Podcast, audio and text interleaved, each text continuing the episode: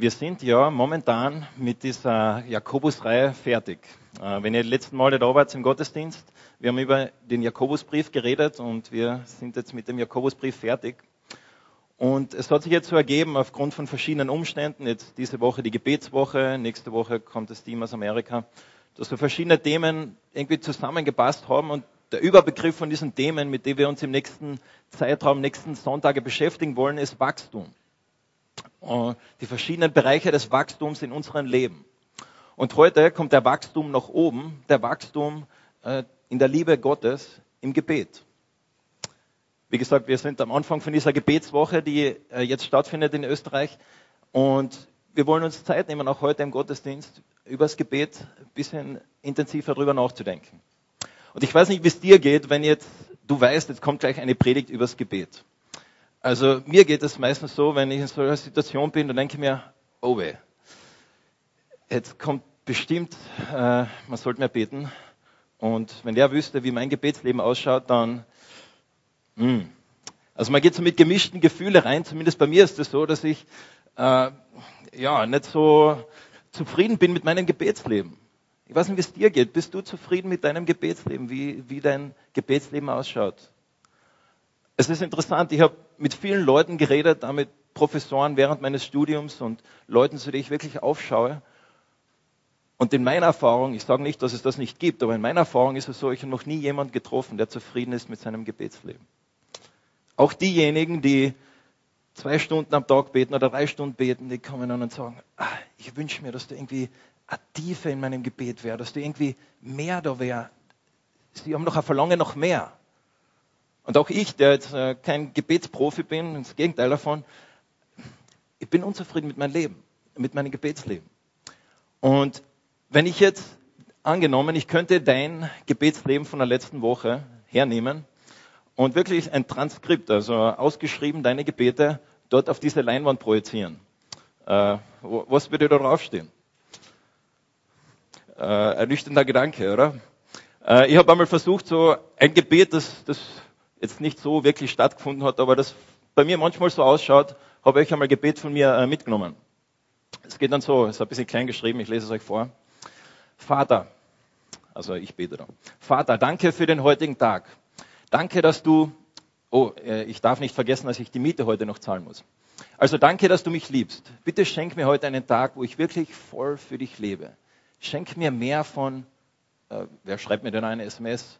Äh, ist nicht so wichtig. Okay, Gott. Also bitte hilf auch meinem Freund Klaus, dass er endlich versteht, wie sehr du ihn liebst. Hm, äh, ich frage mich, wie es ihm geht. Ich habe ihn schon lange nicht mehr gesehen. Ich muss mir eine Nachricht schicken. Auf jeden Fall, Gott, bitte hilf ihm, Herr.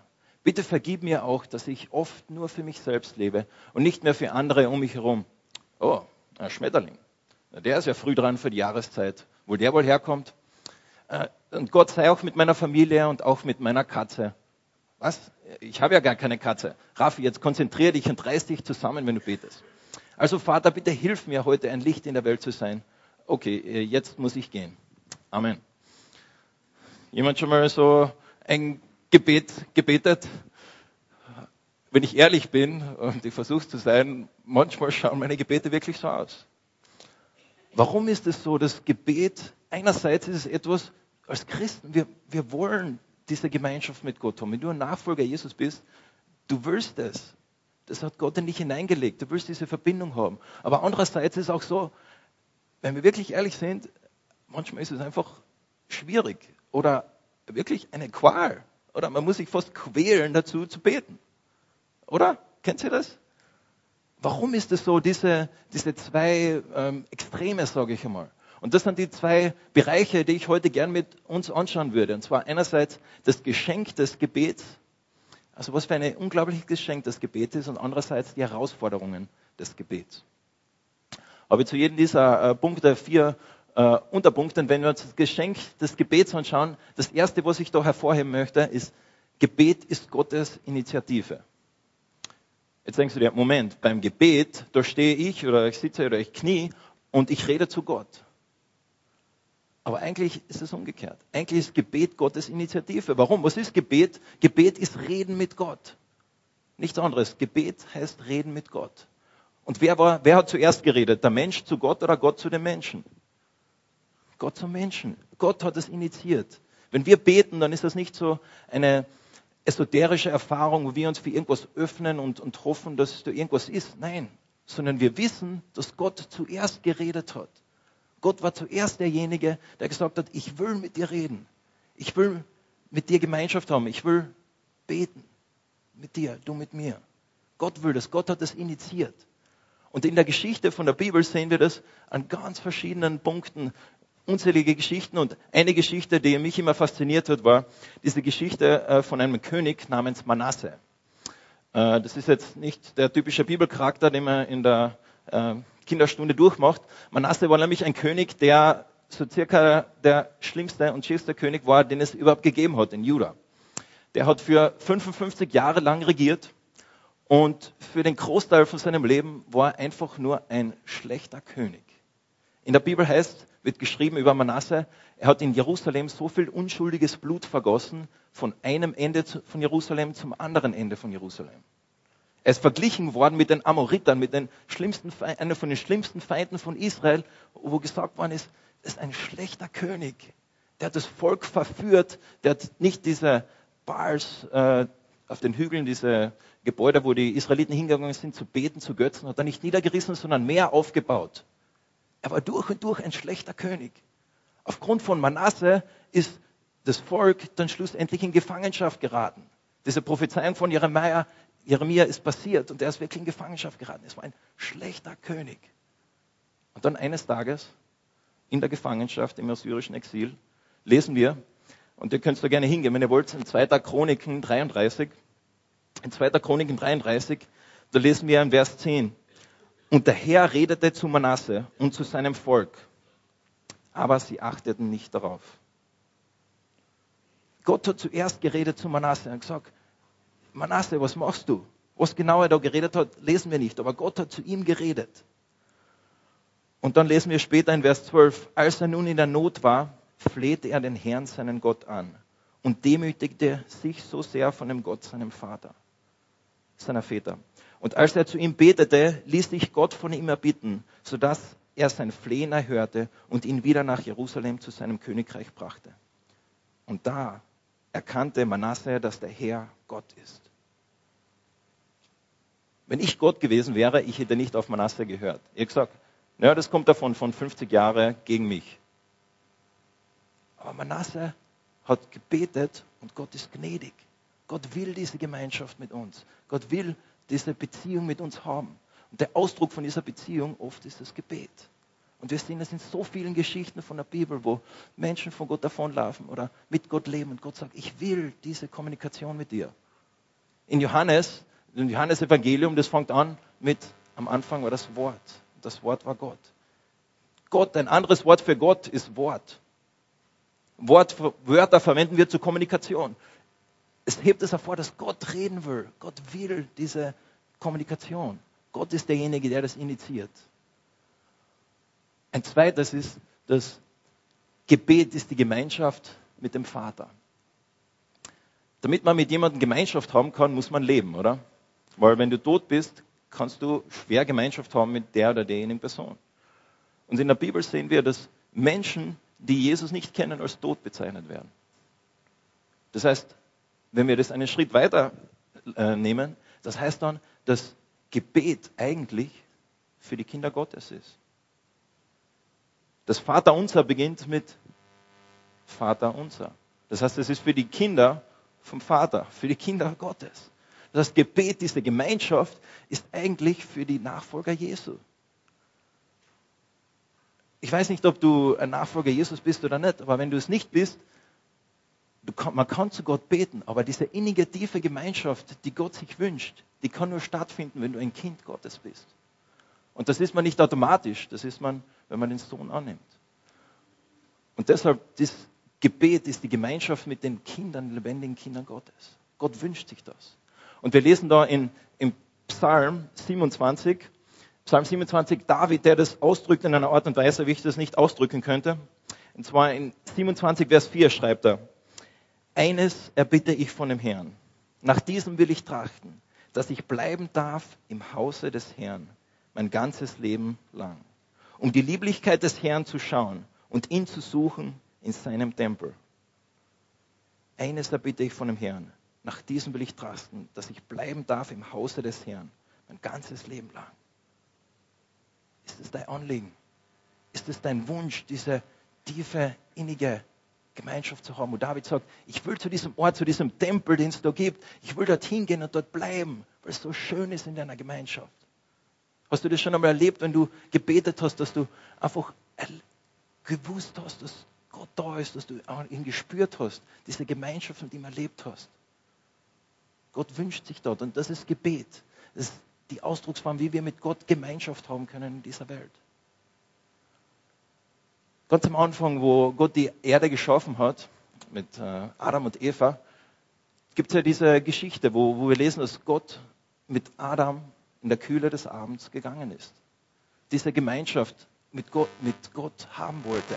Und das hat sich nicht geändert. Die Form hat sich vielleicht geändert, dass wir Gott nicht mehr sehen können, aber trotzdem, Gott will diese, diese Tiefe trotzdem noch mit uns haben, diese Gemeinschaft. Ein drittes, Gebet ist lebensnotwendig für mich oder für dich. Schlagt einmal auf mit mir Johannes 15.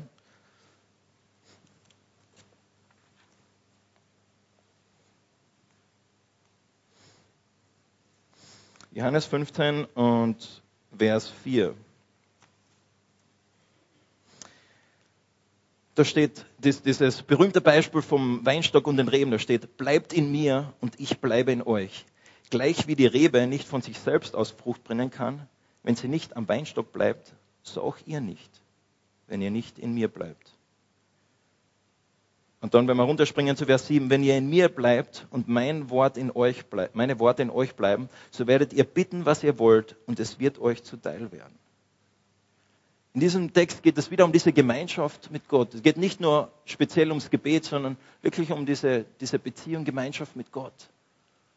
Aber es heißt da, wenn du diese Gemeinschaft mit Gott nicht hast, was passiert dann? Du stirbst.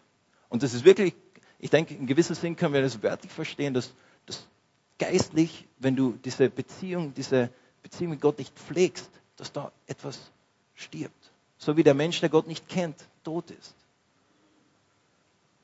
Jemand hat einmal das so ausgedrückt, der Bruder Lawrence, Brother Lawrence, ein ganz be bekanntes Buch darüber geschrieben, über das Gebet, und der hat gesagt, weißt du, was die höchste Form von Leben ist? Es gibt kein anderes Leben auf dieser Welt, das so süß und erfrischend ist wie ein Leben in der ständigen Gegenwart Gottes. Ich möchte jedoch hinzufügen, dass du diese Gegenwart nicht deshalb suchst, weil sie süß und erfrischend ist. Es ist nicht die Freude an sich, die wir suchen, diese Übung soll nur aus einer einzigen Motivation bestehen, weil wir den Herrn lieben. Weil wir Gott lieben, haben wir dieses Verlangen nach Gebet. Wenn du ein Christ bist, dann muss ich dich nicht dazu überzeugen oder irgendwie äh, dir Schuld einreden, dass du beten musst. Du willst es. Du willst es. Ich muss das nicht machen. Weil es so, wie Brother Lawrence sagt, so süß ist, so genial ist, diese Gemeinschaft mit Gott zu leben. Und wenn wir eine Gemeinschaft haben, zum Beispiel, wenn wir verheiratet sind, da gibt es jetzt verschiedene Arten von äh, Kommunikation. Man kann mit deiner Frau oder mit deinem Mann kannst nur über das Wetter reden, du kannst äh, über äh, Politik reden, über äh, Blumen reden, über äh, was man alles noch ausmisten sollte, in der Garage reden, all diese Dinge. Das ist eine Art von Kommunikation. Es gibt aber auch das andere, wo du wirklich einmal diese tiefen Gespräche hast, wo du sagst, okay, jetzt nehmen wir uns Zeit, wir reden über dieses Thema, das uns schon so lange beschäftigt. Es gibt diese Bandbreite von, von tief bis Smalltalk oder oberflächlich. Und ich denke, es gehört alles dazu. Wenn du mit deiner Frau oder deinem Mann nur wirklich diese ganze Zeit diese tiefen Gespräche hättest und nie darüber reden würdest, wer jetzt den Müll rausbringt, hätte es ein Problem vermutlich. Aber wenn du nur diesen Smalltalk hast und diese tiefen Gespräche nicht hast, dann fehlt auch was. Und ich denke, im Gebet ist es ganz ähnlich, dass wir diese Zeiten haben, wo wir bewusst uns Zeit nehmen müssen, wirklich tief reinzugehen, tief in diese Gemeinschaft, wo wir sagen, okay, ich nehme jetzt mir diesen Zeitblock rede einmal tief mit Gott, lese sein Wort. Aber dann auch diese Zeiten, wo ich ganz unbekümmert die Straße habe wandert und Gott erzähle, wie es mir gerade geht. wo ich diesen Smalltalk mit Gott habe. Der Hans-Peter Reuer hat einmal ein Buch geschrieben, nach dem Amen bete weiter. Vielleicht kennt das der eine oder andere. Ein geniales Buch, wo, wo er sagt, nach dem Amen bete weiter. Das Amen soll nicht das Ende von deinem Gebet sein, sondern einfach der, der Anfang im Prinzip. Einfach diesen Smalltalk, diese, diese Beziehung zu Gott kann einfach weitergehen. Und deshalb diese Gemeinschaft mit Gott, diese Beziehung, dieses Gebet, das was wir brauchen, ist lebensnotwendig für dich, für deinen Geist, für deine Beziehung mit Gott. Aber nicht nur für dich, sondern Gebet ist lebensnotwendig für die Menschen um mich oder um dich. Charles Spurgeon, vielleicht kennt der eine oder andere den, äh, bekannter Prediger in äh, England, der hat riesigen Erfolg gehabt. Der hat Tausende und Tausende von Menschen äh, in der Woche gepredigt und viel erreicht, viele haben sich bekehrt. Und dann eines Tages kommt jemand zu ihm und sagt, Charles, was machst du noch anders?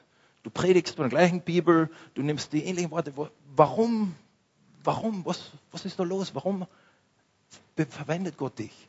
Und Charles hat diesen Mann genommen und hat ihn in den Keller geführt. Und er war gerade kurz davor, wieder eine Predigt zu halten am Sonntag, hat ihn in den Keller runtergeführt und hat die Tür aufgemacht. Und da war ein Raum voller Menschen, die haben für ihn gebetet. Die haben für ihn gebetet, für das, was jetzt bevorsteht, nämlich der Sonntagsmorgen Gottesdienst. Viele von euch kennen die Helga und vielleicht wisst ihr, dass die Helga früher äh, zu Martin Hohmann verheiratet war, ein Evangelist, der in Deutschland und wirklich ganz Europa unterwegs war. Und die Helga hat mir mal erzählt, dass der Martin, wenn er wo angefragt worden ist, ob er dort eine, eine Predigt machen soll, eine, eine Evangelisation machen soll, hat er eine Frage gehabt. Gibt es dort ein Gebetsteam? Gibt es ein Team dort, wenn ich hinkomme, dass ich weiß, dass die schon vorher für mich gebetet haben, dass ich weiß, wenn ich dort hinkomme und dort predige, dass die beten, währenddem ich predige. Nicht, weil er gedacht hat, okay, wahrscheinlich ist es wichtig. Nein, er hat gewusst, er gewusst, dass wenn er redet, wenn ich rede, das sind nur Worte. Gott ist derjenige, der wirken muss. So wie wir vorher gebetet haben für diesen Youth Sports Day. Wir machen das nicht, weil man das halt so macht, weil wir wissen, wenn Gott da nicht drin ist, wenn Gott da nicht wirkt, es schnurrt, es ist egal. Und deshalb Gebet ist lebensnotwendig für die Leute um dich herum. Hast du da schon mal drüber nachgedacht, dass Gebet auch für deine Nachbarn, dein Gebetsleben Auswirkungen hat auf deine Nachbarn, auf deine Arbeit. Dein Gebetsleben hat Auswirkungen auf deine Schule.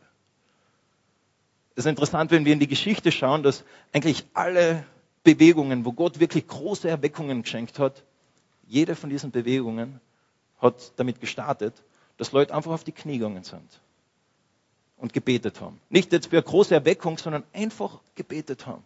Wo Leute zusammengekommen sind und gesagt haben, okay, wir wollen beten, weil wir wissen, Gebet ist lebensnotwendig für die Menschen um mich herum und für mich. Ich brauche das, ich brauche Gott. Und deshalb ist Gebet dieses Geschenk dieses Geschenk, das quasi in dieser Verpackung ist von dieser Gemeinschaft mit Gott. Und wie gesagt, wenn du ein Christ bist, dann willst du das. Das ist quasi die eine Seite, wo du sagst, okay, ich, ich, ich will diese Beziehung mit Gott, ich will diese, diese Gebetserfahrungen machen, diese, diese Süße, von dieser, von der dieser Bruder Lawrence redet. Ich will diese Erfahrungen machen. Aber andererseits eben diese, dieser, dieser Schwierigkeit, wo, wo du denkst, warum ist es nur so schwer? Und da möchte ich jetzt noch dass wir uns das kurz anschauen und uns überlegen, okay, was sind die Herausforderungen des Gebets? Warum ist es wirklich so schwer? Und das erste, denke ich, ist, dass Gebet ein geistlicher Kampf ist. Und zwar schlagt einmal auf mit mir Kolosser 4, Vers 12. Wir gehen heute ein bisschen durch die Bibel, aber es zahlt sich, glaube ich, aus. Kolosser 4, Vers 12.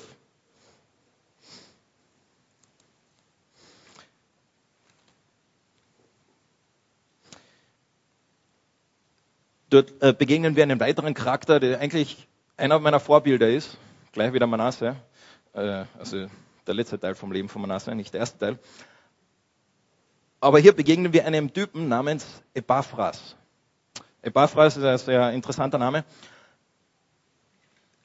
Aber wir lesen am Ende von diesem Brief, den der Paulus schreibt, schreibt er, es grüßt euch Epaphras, der eine der euren ist, ein Knecht des Christus, der alle Zeit in den Gebeten für euch kämpft, damit ihr feststeht, vollkommen und zur Fülle gebracht in allem, was der Wille Gottes ist.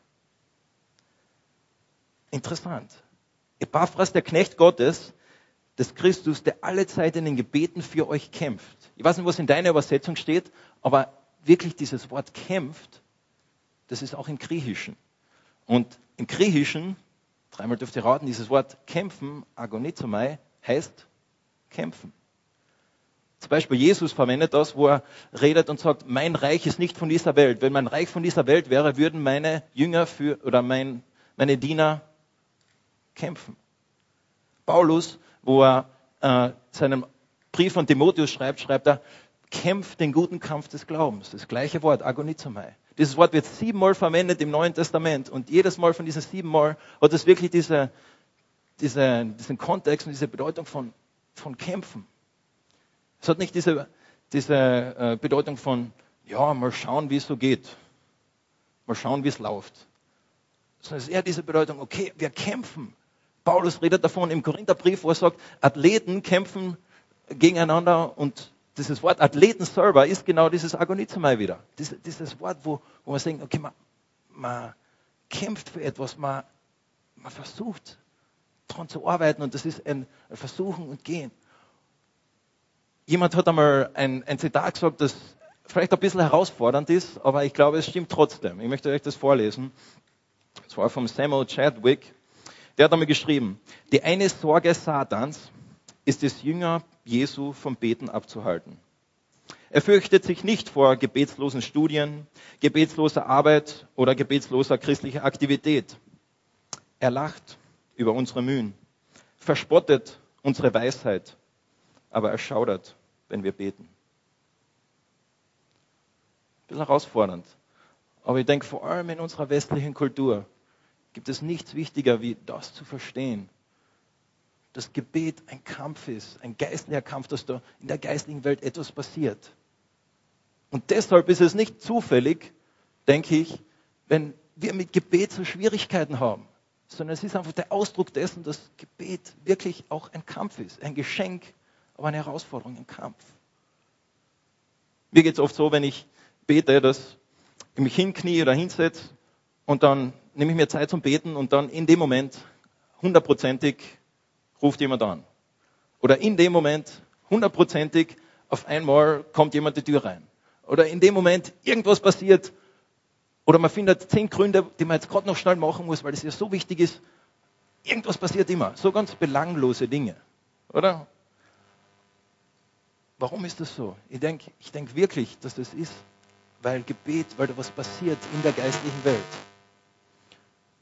Und wir als Christen, vor allem wir Christen in der westlichen Welt, müssen uns dessen bewusst sein.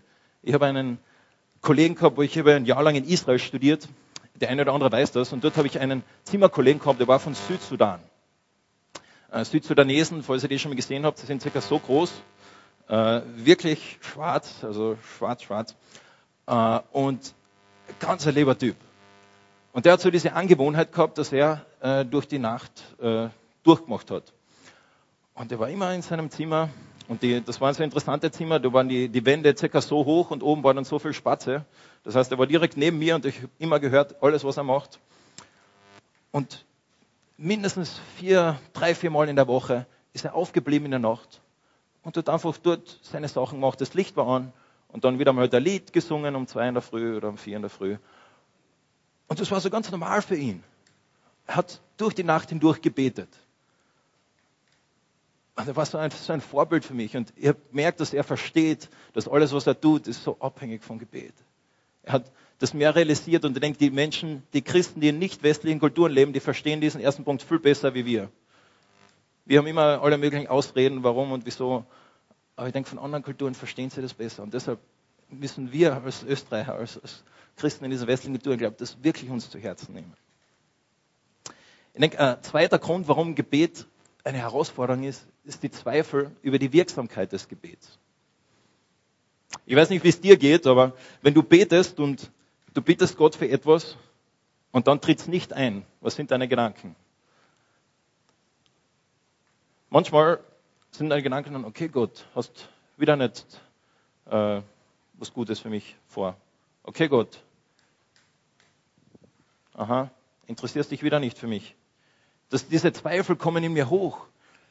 Oder andererseits, wenn dann du betest und es tritt wirklich ein, was du äh, gebetet hast, was sind dann deine Gedanken? Naja, das wäre wahrscheinlich eh passiert, weil das war so gewesen und der war sowieso dahergekommen und hat auf einmal alle möglichen Erklärungen. C.S. Lewis in seinem Buch Dienstanweisungen an Unterteufel beschreibt genau diese, diesen, diese Sache. Wenn es eintritt, kann man einfach Zweifel sehen, das wäre sowieso passiert. Wenn es nicht eintritt, naja, dann interessiert sich Gott wahrscheinlich nicht. Oder Gebet funktioniert nicht. Das die Zeit wahrscheinlich besser für was anderes verwendet. Diese Zweifel, die wir haben, sind eine Herausforderung, denke ich, die natürlich sind, wenn wir wissen, dass Gebet ein geistlicher Kampf ist. Wir können da kurz einmal aufschlagen, noch Psalm, äh, Psalm 22, Vers 2. Ich möchte euch nämlich ermutigen, ermutigen mit dem, was wir in der Bibel finden, dass wenn wir so denken, wir sind nicht in schlechter Gesellschaft. Zum Beispiel, ein David schreibt da, mein Gott, mein Gott, warum hast du mich verlassen? Warum bleibst du fern von meiner Rettung, von den Worten meiner Klage? Mein Gott, ich rufe bei Tag und du antwortest nicht und auch bei Nacht und ich habe keine Ruhe. Wir finden in den Psalmen Gebeten, diese Klagepsalmen, die würden wir uns gar nicht trauen zu beten. Aber wir lesen es dort.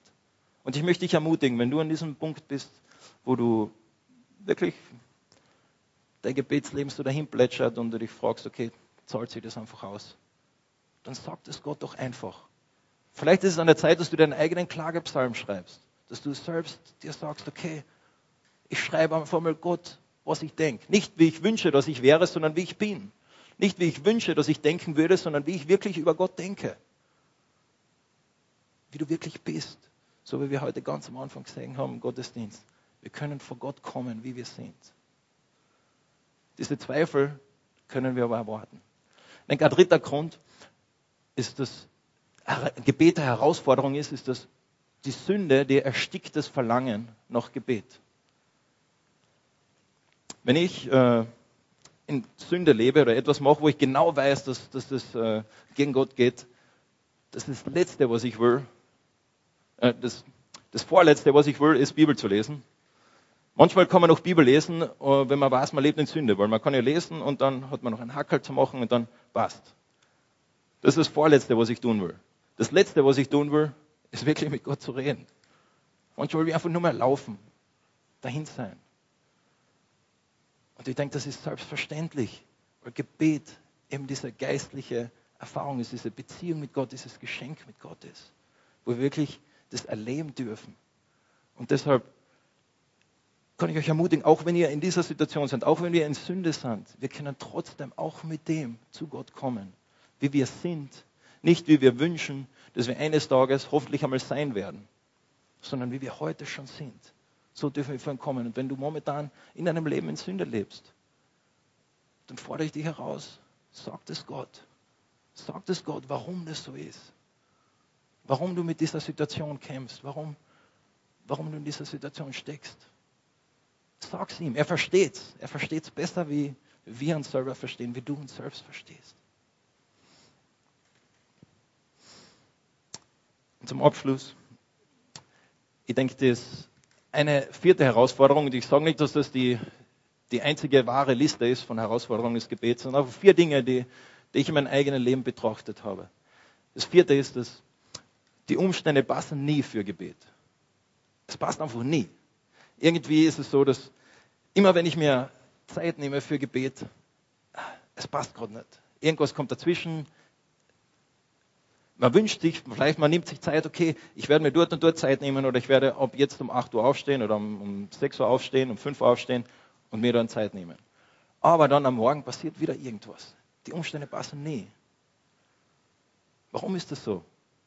Ich denke, es geht wieder zurück auf, auf diese, diesen ersten Teil, dass es ein Kampf ist. Aber nicht nur ein Kampf, sondern das Gebet auch eine Disziplin ist. Und damit kommen wir jetzt ein bisschen zum Ende von dieser Predigt, aber Gebet ist nicht nur ein Geschenk und Gebet ist nicht nur eine Herausforderung, sondern Gebet manchmal ist auch eine Disziplin. Es ist etwas, was nicht automatisch funktioniert, sondern etwas, wo wir dran arbeiten müssen. Aber eine Frage, also das ist jetzt mit Beteiligung, ihr dürft die Hände heben. Wer von euch ist momentan imstande, einen Marathon zu laufen? Also die Zeit wäre egal, ihr könnt auch sechs Stunden brauchen. Wer denkt, dass er momentan in der Lage wäre, Marathon zu laufen? Also eine Person, okay. Eine Frage, wenn angenommen, in drei Jahren laufen wir einen Marathon, okay? Ihr macht alle mit und von heute an bis zu diesem Marathon, jede Woche, dreimal gehen wir laufen, okay? Ihr kommt alle mit, wir gehen alle laufen, dreimal in der Woche, die nächsten drei oder zwei Jahre. Wer glaubt, dass er dann in der Lage wäre, einen Marathon zu laufen? Die meisten. Großteil.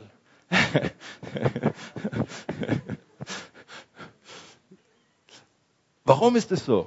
Naja, weil wir, weil wir trainieren, wir trainieren auf etwas hin und dann machen wir das. Und ich denke, mit Gebet ist es so ähnlich. Und es gibt, es gibt ja diese, diese Gebetshelden, äh, diese Gebetshelden, die einfach nur sieben Stunden am Tag beten, kommt mir vor manchmal. Und zum Beispiel habe ich doch ein Zitat von einem bekannten Missionar, Adoniram Judson, äh, mitgenommen. Missionar nach Burma. Und der hat einmal folgenden Vorschlag gemacht. Also passt gut auf. Ordne deinen Tag so, dass du ohne Probleme zwei oder drei Stunden nicht nur zum Lesen der Bibel, sondern ganz speziell fürs Gebet und für die Gemeinschaft mit Gott Zeit hast. Mach es dir zum zum Ziel, siebenmal am Tag von deiner, Pause, von deiner Arbeit eine Pause zu machen und deine Seele Gott zuzuwenden. Beginne deinen Tag, indem du nach Mitternacht einige Zeit in der Stille und Dunkelheit dieser heiligen Aufgabe zuwendest. Mach dasselbe, wenn die Sonne aufgeht. Lass die Stunden um 9 Uhr, 12 Uhr, 15 Uhr und 18 Uhr dich bei der gleichen Aufgabe finden. Sei entschieden in dieser Sache. Lass dich von nichts davon abbringen. Hm, wie geht's uns damit?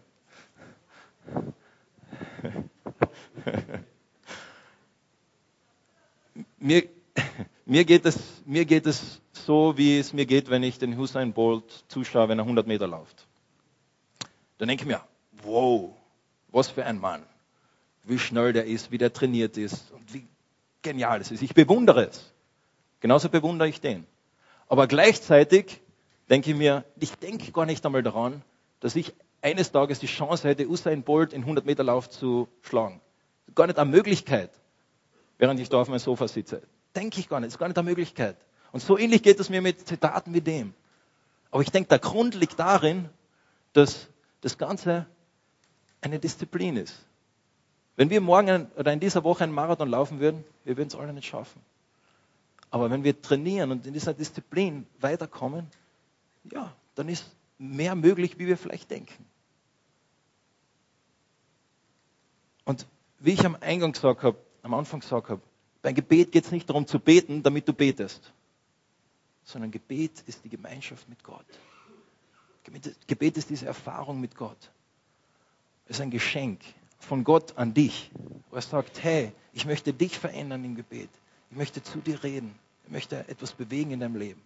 Das ist Gottes Geschenk an dich. Aber in dieser Zeit, in der wir leben, ist Gebet auch eine Herausforderung, eine Schwierigkeit. Und da dürfen wir nicht blauäugig sein, sondern wir müssen uns dessen bewusst sein. Und deshalb meine Frage an dich heute. Was ist dein nächster Schritt im Gebet? Ich vermute einmal, das ist eine Vermutung, ich behaupte es nicht, aber ich vermute einmal, dass du sehr wahrscheinlich mit deinem Gebetsleben nicht hundertprozentig zufrieden bist. Und stattdessen, dass du jetzt sagst, okay, diese Predigt, die hat mich jetzt voll motiviert und ich werde morgen drei Stunden beten. Vielleicht stattdessen überlegst du dir, okay, was ist der nächste Schritt? Was ist der nächste Schritt? Für mich, als ich diese Predigt vorbereitet habe, war das die Herausforderung vom Hans-Peter Reuer. Hans-Peter Reuer hat einmal auch diese Erfahrung gemacht, wo er gesagt hat, ah, diese, diese Helden, die beten immer so lang und ich will das auch machen. Er hat 1991 hat er die Leitung vom Dauernhof bekommen und hat dann gesagt, okay, wie alle Glaubenshelden, ich werde mir jetzt Zeit nehmen und um fünf aufstehen und jeden Tag zwei Stunden beten. Und wenn es mich umbringt. Und dann erzählt er immer so, und es hat mich umgebracht. In seiner trockenen Art, wie er das oft sagt. Und er hat dann angefangen, stattdessen einfach Gebetsspaziergänge mit Gott zu machen. Er sich am Abend Zeit genommen hat. Und einfach zehn Minuten hat er sich vorgenommen, zehn Minuten spazieren zu gehen davon mit Gott zu reden. Und vielleicht ist es nicht realistisch, dass du morgen drei Stunden betest, aber vielleicht ist es realistisch, realistisch, dass du sagst, okay, ich möchte dreimal in der Woche einen Gebetsspaziergang mit Gott machen. Vielleicht ist es dran in deinem Leben, dass du sagst, okay, ich möchte ein Gebetsbuch ähm, starten, wo du die Gebete wirklich aufschreibst. Was ist dein nächster Schritt, wo du sagst, okay, ich möchte einen Schritt weitergehen, ich möchte mit dem Status quo nicht zufrieden sein, weil ich weiß, dass Gott noch so viel mit mir machen will und ich will das sehen. Ich brauche das in meinem Leben und die Leute um mich herum brauchen das auch. Betet mit mir noch. Lieber Vater im Himmel, ich freue mich schon eines Tages, wenn ich bei dir bin und mit dir von Angesicht zu Angesicht reden kann. Und ja, wirklich beten kann von, mit dir Angesicht zu Angesicht. Aber Herr, ich möchte in dieser Zeit, wo ich noch auf dieser Erde bin, ich möchte das nützen. Ich möchte, ich möchte diese Gebetserfahrung mit dir machen. Ich möchte diese innige Beziehung mit dir da ausleben in dieser Welt. Und ich bitte dich, Vater, dass du mir sagst und dass du uns allen sagst, wie wir daran arbeiten können, was vielleicht der nächste Schritt ist. Danke, Herr, dass du so gut bist, dass du uns so liebst und dass du derjenige bist, der gesagt hat, ich will, ich will, ich interessiere mich für euch, ich will mit euch reden. Danke, Vater. Amen.